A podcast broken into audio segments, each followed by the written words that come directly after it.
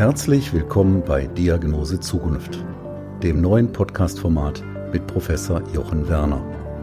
Professor Werner, ärztlicher Direktor der Universitätsmedizin Essen und visionärer Vordenker für das Thema Smart Hospital, ist Ihr Gastgeber und beantwortet alle Fragen rund um die Corona-Krise. Alleine und mit Fachexperten. Seien Sie dabei. Der Podcast mitten aus der größten Metropole Deutschlands. Noch näher dran? Geht nicht.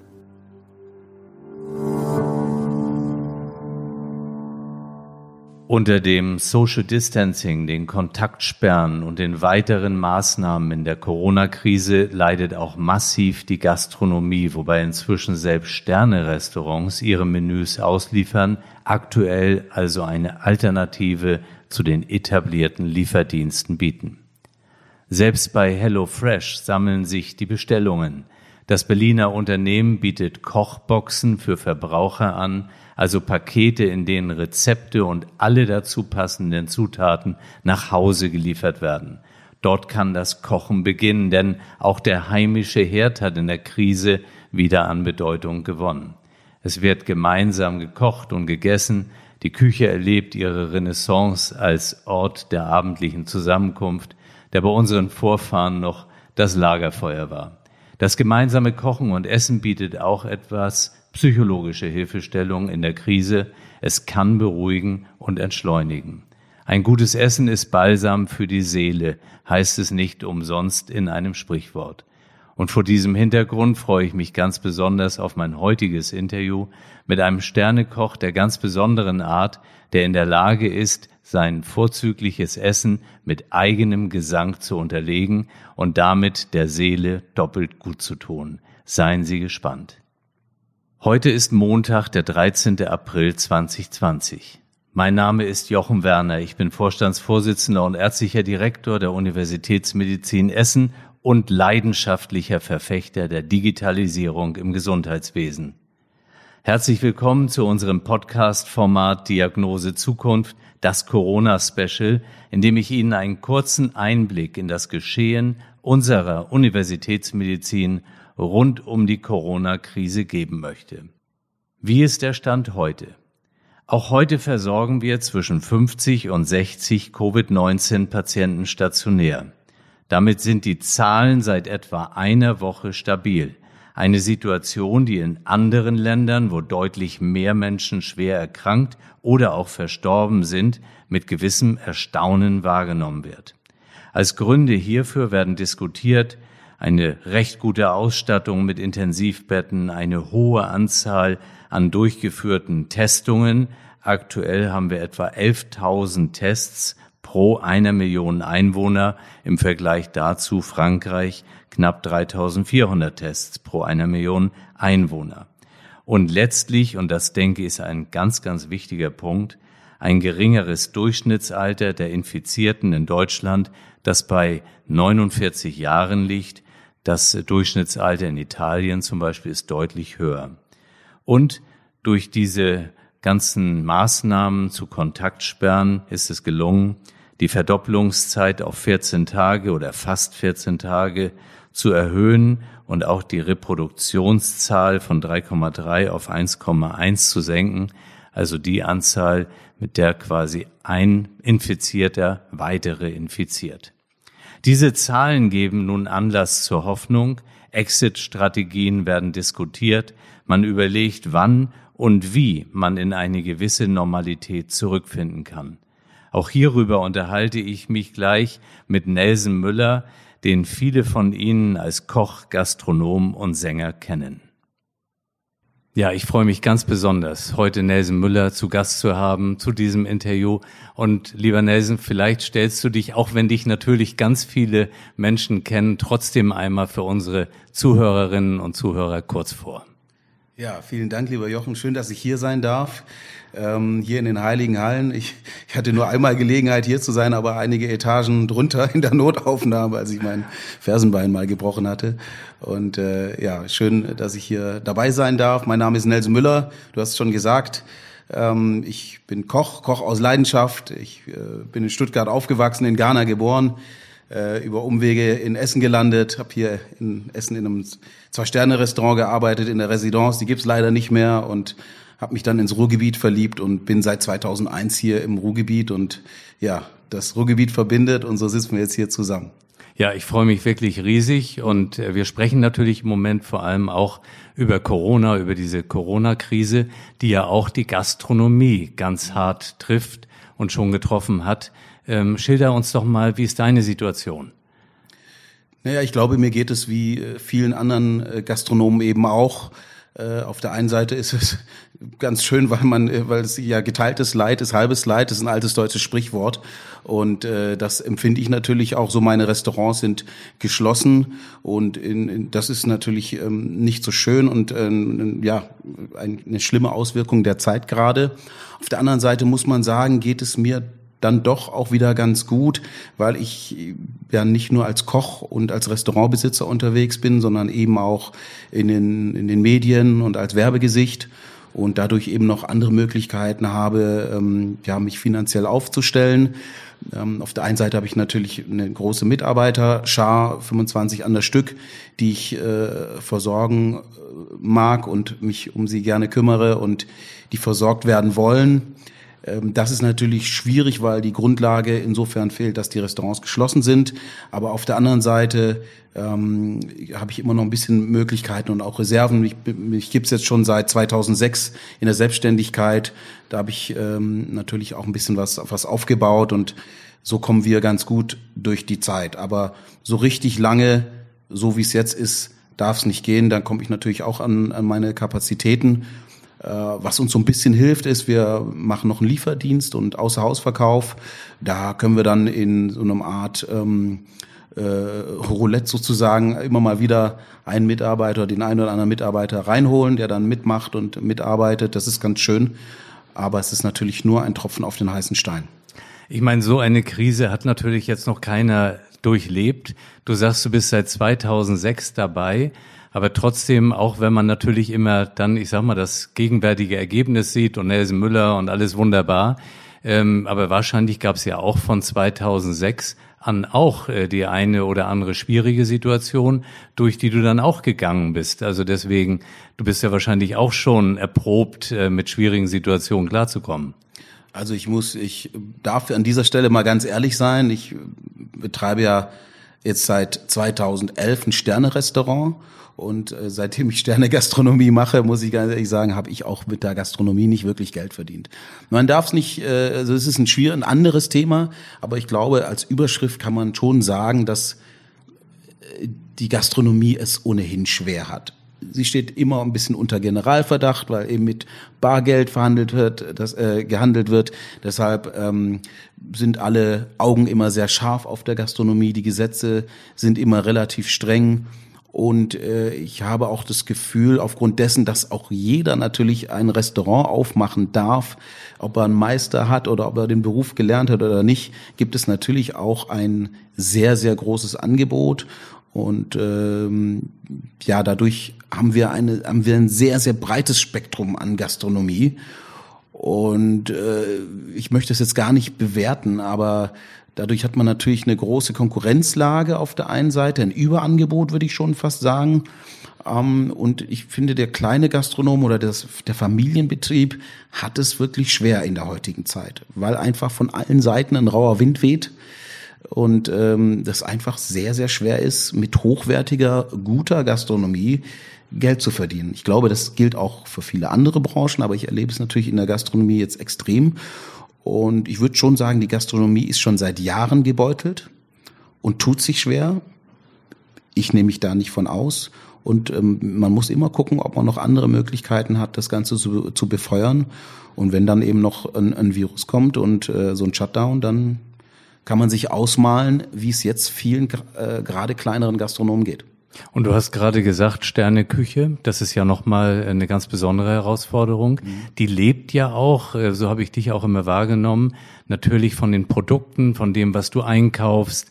Äh, wie ist denn das im Moment? Du sagst jetzt, du hast quasi auch einen Lieferservice, aber bekommst du all die Dinge, die du brauchst oder was hat sich da verändert? Naja, also ich glaube, die, also die, die wie soll ich sagen, Warenbeschaffung ist momentan eigentlich noch ganz gut und wir haben natürlich auch ein bisschen abgespeckt. Ich glaube, äh, es ist auch wichtig, dann in solchen Zeiten das Angebot äh, so zu gestalten, dass man vielleicht schon auch das ein oder andere edlere Produkt dabei hat. Aber äh, wir haben uns eher vorgestellt, dass die Menschen, die jetzt zu Hause sind und bestellen, ähm, ja, nicht nur Luxusprodukte haben wollen und wir wollen uns vor allem auch natürlich in die Breite ausrichten, dann in so einem Fall, wo wir auch schauen müssen, dass wir ähm, Umsatz machen als in die Spitze. Und deshalb haben wir eher ein breiteres Angebot, was von der einfachen Currywurst reicht bis hin vielleicht doch auch mal äh, zum, zum hochwertigen Fisch oder zum hochwertigen Grillfleisch. Ähm, aber das kriegen wir Gott sei Dank alles noch. Und was auch sehr schön ist, was vielleicht auch ein, ein, ein Spiegelbild der, der jetzigen Zeit mit der Gastronomie ist, dass die Lieferanten sehr eng mit den Gastronomen arbeiten und man auch zusammenhält. Das heißt, da finden enge Gespräche statt darüber, was es gibt und alle strengen sich an und geben mehr Gas, als sie es vorher gemacht haben.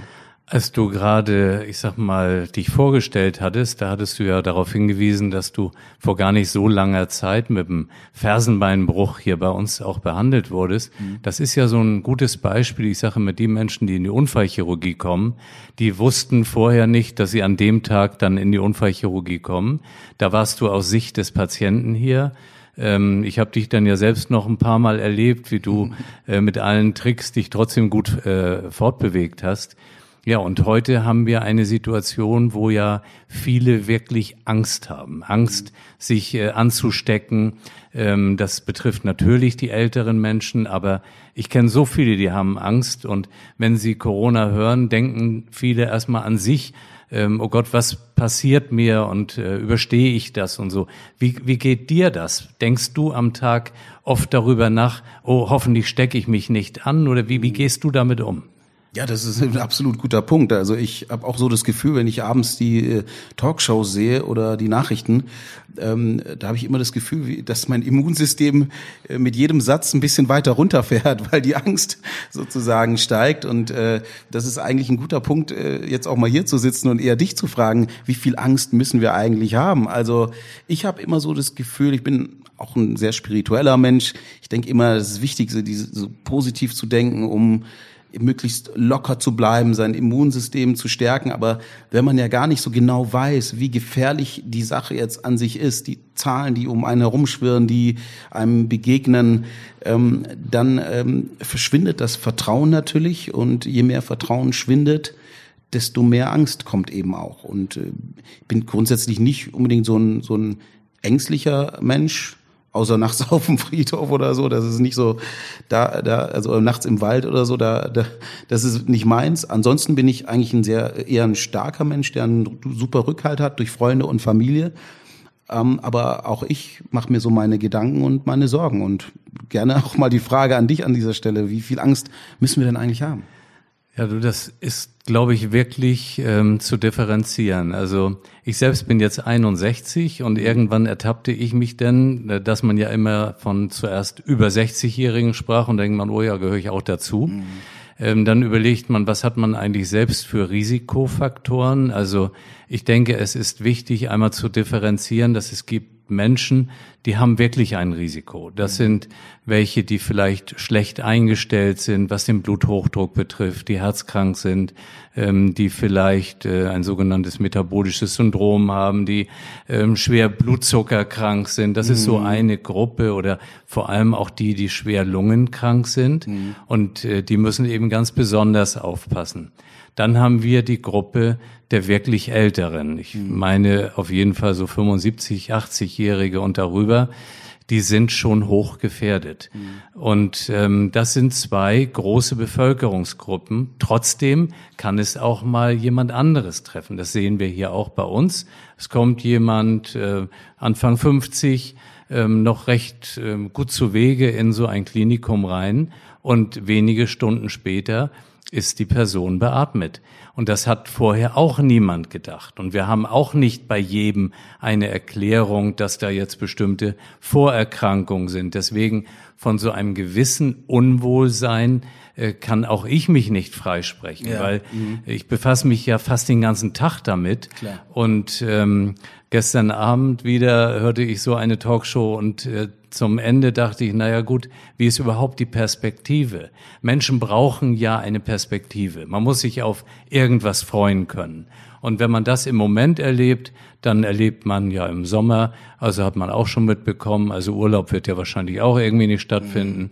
Und zur See darf man eigentlich auch nicht fahren. Und Oktoberfeste wird dann wohl auch abgesagt. Und da, da weiß ich nicht, ob das richtig ist. Weil ich glaube einfach bei allen Vorsichtsmaßnahmen, man muss auch den Menschen immer eine Hoffnung geben. Mhm. Und ähm, ja, so, so hoffe ich das ein bisschen zu vermitteln. Es gibt bestimmte Risikogruppen. Trotzdem, man muss das Beste in dem Umgang tun. Ich glaube, dass zu viel Angst kontraproduktiv ist. Es nützt einfach nichts.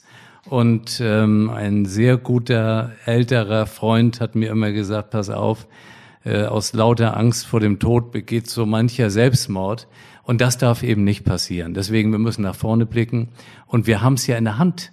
Wir können ja in vielen Fällen selbst entscheiden, ich halte den Mindestabstand ein. Mhm. Ich nehme einen Mundschutz. Ja, was ist da Schlimmes dran? Und ähm, deswegen glaube ich, vor einer Tumorerkrankung, da haben wir fast nichts in der Hand. Der Bauchspeicheldrüsenkrebs entsteht und da können wir nichts zu beitragen. Ja. Das geht im Moment alles verloren. Da redet mhm. kein Mensch mehr drüber. Ja, und das hat ja wahrscheinlich auch was mit innerer Haltung oder Sorgen und Stress zu tun. Also ich habe auch immer so das Gefühl, ähm, dass es wichtig ist, sich so Fokuspunkte zu setzen, positive Dinge zu sehen, auch die kleinen Dinge zu sehen. Ich meine, gerade macht es uns das Wetter, Gott sei Dank, ein bisschen leichter, damit umzugehen, finde ich. Also ich ziehe mich auch immer an allem hoch eigentlich und denke auch, dass äh, ja, Gesundheit, also gutes Essen, gute Ernährung, Sport wahrscheinlich ähm, zwei nicht unwesentliche Dinge sind, die wir uns gerade selbst angedeihen lassen können, um, um diese, durch diese äh, Krise zu gehen. Ähm, das ist das, was ich jetzt gerade momentan praktiziere, dass ich einfach schaue, dass ich mich wirklich viel bewege, äh, meine Lungenfunktion auch stärke. Ich bin selber allergischer Asthmatiker, also ich merke das jetzt durch, durch Pollenflug oder wenn ich die erste, ersten zehn Minuten vom Sport mache, dann habe ich manchmal auch, brauche ich manchmal meinen Spray. Ich weiß jetzt nicht, ob ich dadurch zur Risikogruppe gehöre. Ich hoffe nicht. Aber ich habe das Gefühl, dass mit man mit einer guten Einstellung, mit mit so sich sich so ein bisschen pushen morgens irgendwie schon zu sagen, hey, das wird alles cool und äh, auch vielleicht manchmal zu zu zu überlegen, wie gut wir es eigentlich trotzdem noch haben. Ja, also muss man ja einfach sagen, wir können ja trotzdem noch so viel machen, wir können so viele schöne Sachen einkaufen, kochen, uns äh, irgendwo hinsetzen. Ähm, wenn man sich das so ab und zu mal sagt, glaube ich, ähm, dass wir da auf jeden Fall leichter durch die Krise gehen können, als wenn man natürlich die ganze Zeit nur auf das Negative schauen. Aber ich finde, es ist schwer heutzutage so abzuwägen und so, man weiß nicht so, was falsch und richtig ist. Also ich glaube, es ist genau wie du sagst, auch ähm, ich sehe jetzt für dich, ohne das näher zu kennen, dich jetzt auch nicht als besondere Risikoperson. Mhm. Höchstens insofern, dass ganz viele Menschen natürlich auch deine Nähe suchen und sich freuen, wenn sie ganz dicht an dir dran sind und du eben auch aufpassen sollst, dass du äh, diese, diesen Abstand tatsächlich eben auch wirklich ja. realisiert bekommst. Mhm. Ich freue mich, dass du sagst, dass du Sport machst. Ich komme da oft gar nicht zu, aber das ist natürlich all das, was gut tut, mhm. was auch ein Immunsystem stärkt. Ich denke, das sind Fakten und die muss jeder für sich auch ein bisschen entscheiden.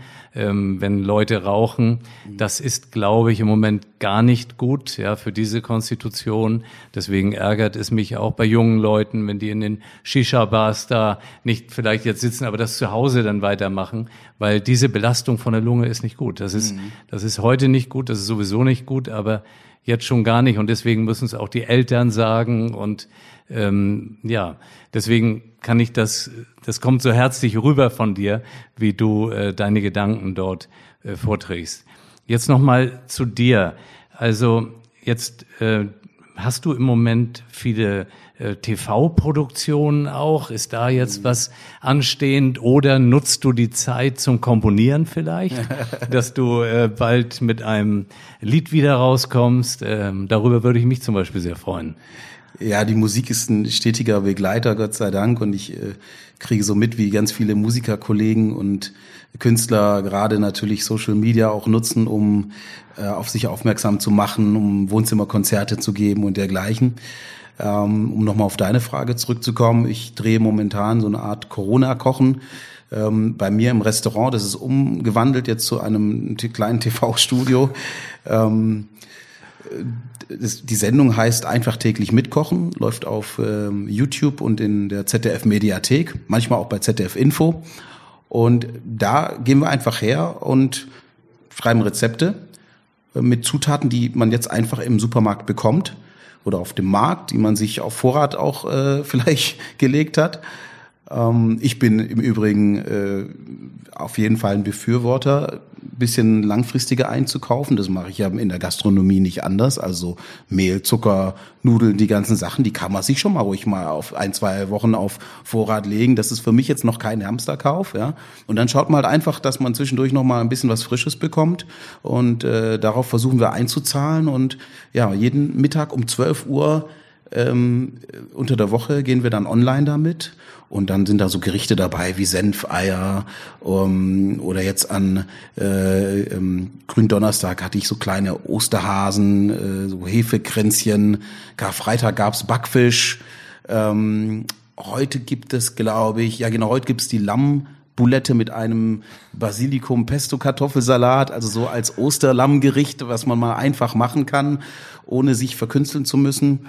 Und ähm, in dieser Sendung wasche ich mir natürlich, wie sich's gehört, immer 20 Sekunden die Hände. Und dann gibt's einen kleinen Song. Sogenannte wow. Händewasch-Songs, ja. Ja, aber das ist doch eine super Kombination, den Händewasch-Song und äh, ja, all das, was du jetzt gesagt hast, da läuft dann wirklich schon das Wasser im Mund zusammen. Das könnte so ein, das könnte ein Album werden, Händewasch-Songs ja. oder so irgendwann mal. Ja, mit Stempel Corona drauf ja, und äh, genau. es bleibt unvergesslich. Na, es ist, ich bin ganz froh, dass wir das äh, machen können, weil wie gesagt nach wie vor, um nochmal auf die Thematik auch zurückzukommen, es gibt ja einige Hilfen, die gerade angeboten werden, die auch diskutiert werden. Ähm, aber die sind für mich teilweise noch zu undifferenziert. Ja, also viele Hilfen sind nur so kurze, kurzfristige Hilfen, die man wieder zurückzahlen muss, äh, die äh, ja kurzfristig helfen. Aber ich habe äh, durchaus auch meine Sorgen, was was die Zukunft angeht, was die nächsten Monate angeht. Und ich glaube, nach wie vor bin ich noch einer der Gastronomen, die äh, ein bisschen privilegierter sind und äh, sich das vielleicht auch, wie auch immer, erarbeitet haben, Glück gehabt haben an der einen oder anderen Stelle. Aber es gibt eben auch noch die anderen, die kleinen Gastronomen, die Familienbetriebe, aber auch die ganz großen, die natürlich einen riesen Apparat hinter sich herfahren, äh, die jetzt schauen müssen, wie sie klarkommen. Und äh, da sehe ich noch ähm, große Probleme mit den Paketen, die jetzt da sind, die auch großzügig erscheinen, gut klingen, aber meines Erachtens noch teilweise weit weg von der Praxis sind. Also ich habe letztens zu Hause gesessen und äh, an dich gedacht und habe gedacht, ähm, es ist von Vorteil, wenn man natürlich verschiedene, zum einen Talente, aber von alleine passiert auch nichts, sondern wirklich, ich sag mal, auch Aktivitäten hat. Und da kommen bei dir diese Themen zusammen. Und ähm, das passt jetzt auch so, wie du es schilderst. Nur man muss eben auch immer aktiv bleiben. Das ist ja nicht so, das vergisst man. Das fällt einem nicht alles zu. Es, man mhm. hat ein bisschen vielleicht Talent, aber du hast dich auch enorm dafür eingesetzt und das auch alles aufgebaut und jetzt ähm, kannst du das eben auch an den Mann bringen. Ich habe gerade äh, noch gedacht, als du sagtest, äh, Mehl auf Vorrat und so, ähm, hast du denn jetzt Probleme, dieses Toilettenpapier gekauft zu bekommen oder äh, bist du da gut ausgestattet? Ja, also, ja, das ist, das ist die, die Klassikerfrage auf jeden Fall. Aber ich bin gut ausgestattet, weil ich ja. natürlich als Restaurant ja auch äh, meine Großhändler habe. Ähm, ich sitze ja am, mit dem Müllers und der Schote am Rüttenscheider Stern. Unter mir ist direkt äh, der Edeka-Supermarkt. Ah, gut. Und ähm, das ist natürlich perfekt für alles. Ja, ähm, da reicht dann auch mal ein Augenzwinkern zur Kassiererin, ja, und äh, die winkt einen dann auch mal durch. Also das Privileg haben wir uns jetzt schon erarbeitet. Ansonsten bin ich da aber auch entspannt. Ich war elf Jahre lang bei den Pfadfindern. Äh, ich habe alle möglichen Reisen nach Norwegen, in, nach Italien, überall hingemacht, auch mit einfachsten Möglichkeiten, mit einem Rucksack. Und äh, von daher bin ich ein Mensch, der sich über sowas überhaupt keine Sorgen macht. Jetzt ist es natürlich auch so, äh, ich bin momentan Single, ähm, wollte ich jetzt eigentlich gar nicht sagen, aber was ich, worauf ich eigentlich hinaus möchte, ist, dass ich, äh, dass ich glaube, wenn man Kinder hat, ähm, dass man dann sich andere Sorgen macht, ja, ähm, andere äh, dann vielleicht so Hygienesachen doch ein bisschen ein größeres Thema sind. Und ich meine, ich bin gut ausgestattet, aber ich bin jemand, der sich nicht so sehr um um so Sachen schert. Ich denke immer, es geht irgendwas geht immer, ja. ja. Und und wenn's de, wenn's der Waschlappen ist am Ende des Tages, ja. Also ich hätte da jetzt nicht so eine Panik, aber ich kann verstehen, dass die Situation etwas mit Menschen macht und die einen irgendwas starten, reagieren, Aktionismus. Ähm, der vielleicht nicht immer nur äh, ja geplant und wohl kalkuliert ist und dass man dann auch mal irgendwie mit jemand ähm, am Regal steht und meint, man muss jetzt sich zehn so Toilettenpapierpakete einpacken. Aber ich glaube, das hat sich mittlerweile gelegt. Der erste Schrecken ist jetzt vorbei. Jetzt sind wir in einer anderen Phase. Ich habe jetzt gehört, dass es wieder genug Toilettenpapier gibt und ja, die Sorge habe ich erstmal nicht. Nelson, jetzt natürlich, die Politik spricht schon davon, das Ganze ein bisschen lockern zu wollen. Und ähm, wie, wie kannst du dir das vorstellen? Jetzt die Gastronomie geht vielleicht in welchem Betrieb auch immer weiter, muss ja sein, äh, sitzen alle mit Mundschutz am, am Tisch vielleicht, nehmen den zum Essen ab. Ähm, wie siehst du vor dir das? Ja, also ich habe da ganz große äh, Ängste, muss ich ganz ehrlich sagen, weil ich, wenn wir gerade noch mal von diesem Paket kommen, von dem Hilfspaket kommen, ähm, dann merkt man einfach, dass und es ist ja auch nicht einfach, weil wir so vielschichtig sind, so viele verschiedene Branchen haben und man muss so Gesetze machen, die dann irgendwie möglichst auf viele äh, Branchen passen. Äh, ich glaube schon, dass es schwer ist, aber man merkt auch, dass oft eben die Expertise im, in, der, in einem einzelnen Gewerbe, in der einzelnen Branche nicht unbedingt da ist. Ja, ähnlich ja auch in der Gesundheitsindustrie. Da merkt man ja auch, dass man, dass man manchmal wahrscheinlich äh, regiert und äh, Dinge verabschiedet, aber die Realität manchmal etwas anders aussieht. Und so habe ich auch die Befürchtung, dass man jetzt sagt beispielsweise, dass wir die Gastronomien wieder öffnen, aber äh, dann so starke Einschränkungen da sind, gleichzeitig aber gemutmaßt wird, dass man mit diesen starken Einschränkungen dieselben Umsätze macht und nicht mehr, wie soll ich sagen, äh, hilfsbedürftig ist oder dann aus dieser Krise raus ist. Und deshalb war ich zum Beispiel ganz froh, als ähm, in Essen äh, Thomas Kufen oder die Regierung in Essen gesagt hat, Restaurants sind zu. Und es nicht so eine halbseidene Geschichte war mit, wir machen bis drei oder bis 18 Uhr, das passt ja auch. Nein, das passt nicht. Entweder hat man entweder kann man wirklich aufmachen, dann kann ich auch alle Mitarbeiter beschäftigen, die ja darauf dafür da sind, ein Restaurant mit Volllast zu fahren. Oder wir machen es mit Einschränkungen, geht auch. Dann müssen wir aber weiterhin auch über äh, Hilfspakete nachdenken und gucken, wie wir das dann weiter, wie sich das rechnet in irgendeiner Form. Ja, also so, man, wird, man muss sich dann, man wird dann noch weiterdenken müssen. Ich denke, das ist ein ganz wichtiger Punkt weil es ist eben nicht schwarz oder weiß. Man wird es irgendwie starten, aber die Leute sind trotzdem verhalten, die wissen sich auch nicht richtig zu verhalten. Mhm. Und ähm, dann kommen wir auch ein, an einen Tresen, meinetwegen, in einer Gastronomie. Ähm, wie dicht steht man beieinander? Und da sind so viele Fragen. Und man kann nicht sagen, aber jetzt ist doch alles wieder so, ähm, dass die Finanzen fließen. Das wird ein großes Problem. Also ich finde, das hast du nochmal sehr anschaulich auch dargelegt und das ist ein Thema. Mhm. Ich, ich glaube auch, dass ähm, diese weichen Komponenten, über die wir gerade schon gesprochen haben, was das Ganze auch mit der, mit der Psyche macht und so weiter der Menschen, ähm, dass das auch darüber geht beispielsweise. Ich glaube, auch ein Restaurantbesuch ist ja ein sehr emotionales Erlebnis auch, wo ich das Lächeln äh, der Servicekraft habe, das Lächeln des Gastes, wenn das hinter Masken ist, geht das natürlich sicherlich.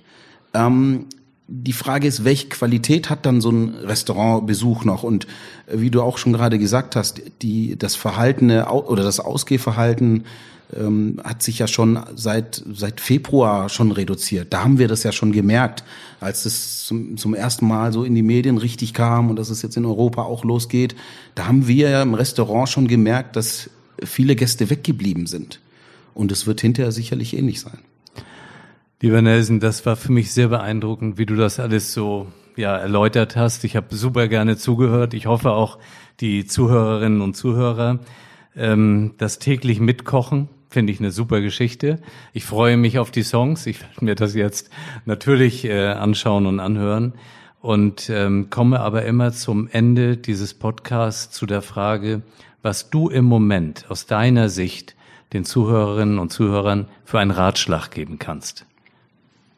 Ja, also ich bin äh, glücklicherweise von ja sehr weisen ähm, Eltern erzogen worden. Mein Vater ist Jahrgang 35. Äh, der hat mir in meiner Kindheit oft aus den Kriegsjahren erzählt. Das hat mich immer sehr beeindruckt. Er hat auch pflegt ein Tagebuch. Da kann er genau nachschauen, was er 1950 gemacht hat. Und äh, ja, die haben mir aber auch einfach sehr viel Kraft immer mitgegeben, sehr viel Sicherheit ähm, durch, durch die Nächstenliebe, die sie mir gezeigt haben, äh, durch die Liebe, die sie mir gegeben haben, so eine Art bedingungslose Liebe, äh, die ich heute noch bekomme. Ich kann jederzeit anrufen, zu jeder Uhrzeit. Äh, ich besuche meine Eltern jetzt natürlich auch gerade nicht, aber telefonisch sind sie immer für mich da.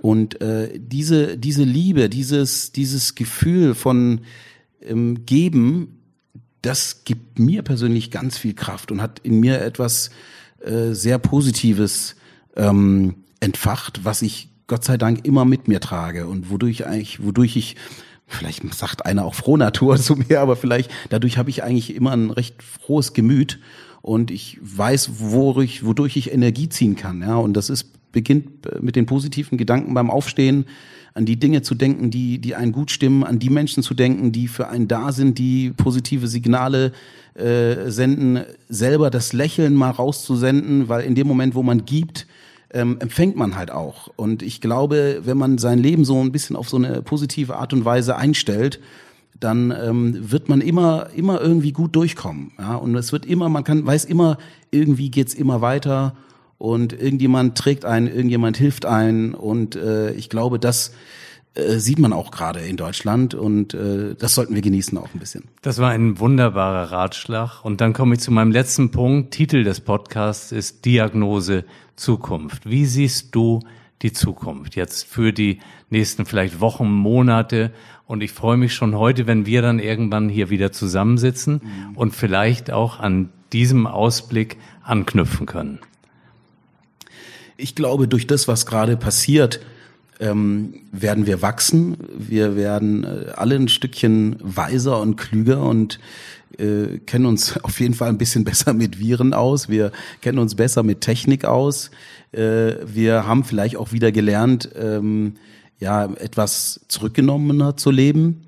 Und ich glaube, das werden wir auch äh, ein Stück weit weiter pflegen. Das heißt, die Digitalisierung wird sicherlich voranschreiten. Wir werden sie nicht so leicht wieder weggeben, werden vielleicht noch mehr Vorteile darin entdecken und bestrebt sein, das Ganze weiterzuentwickeln.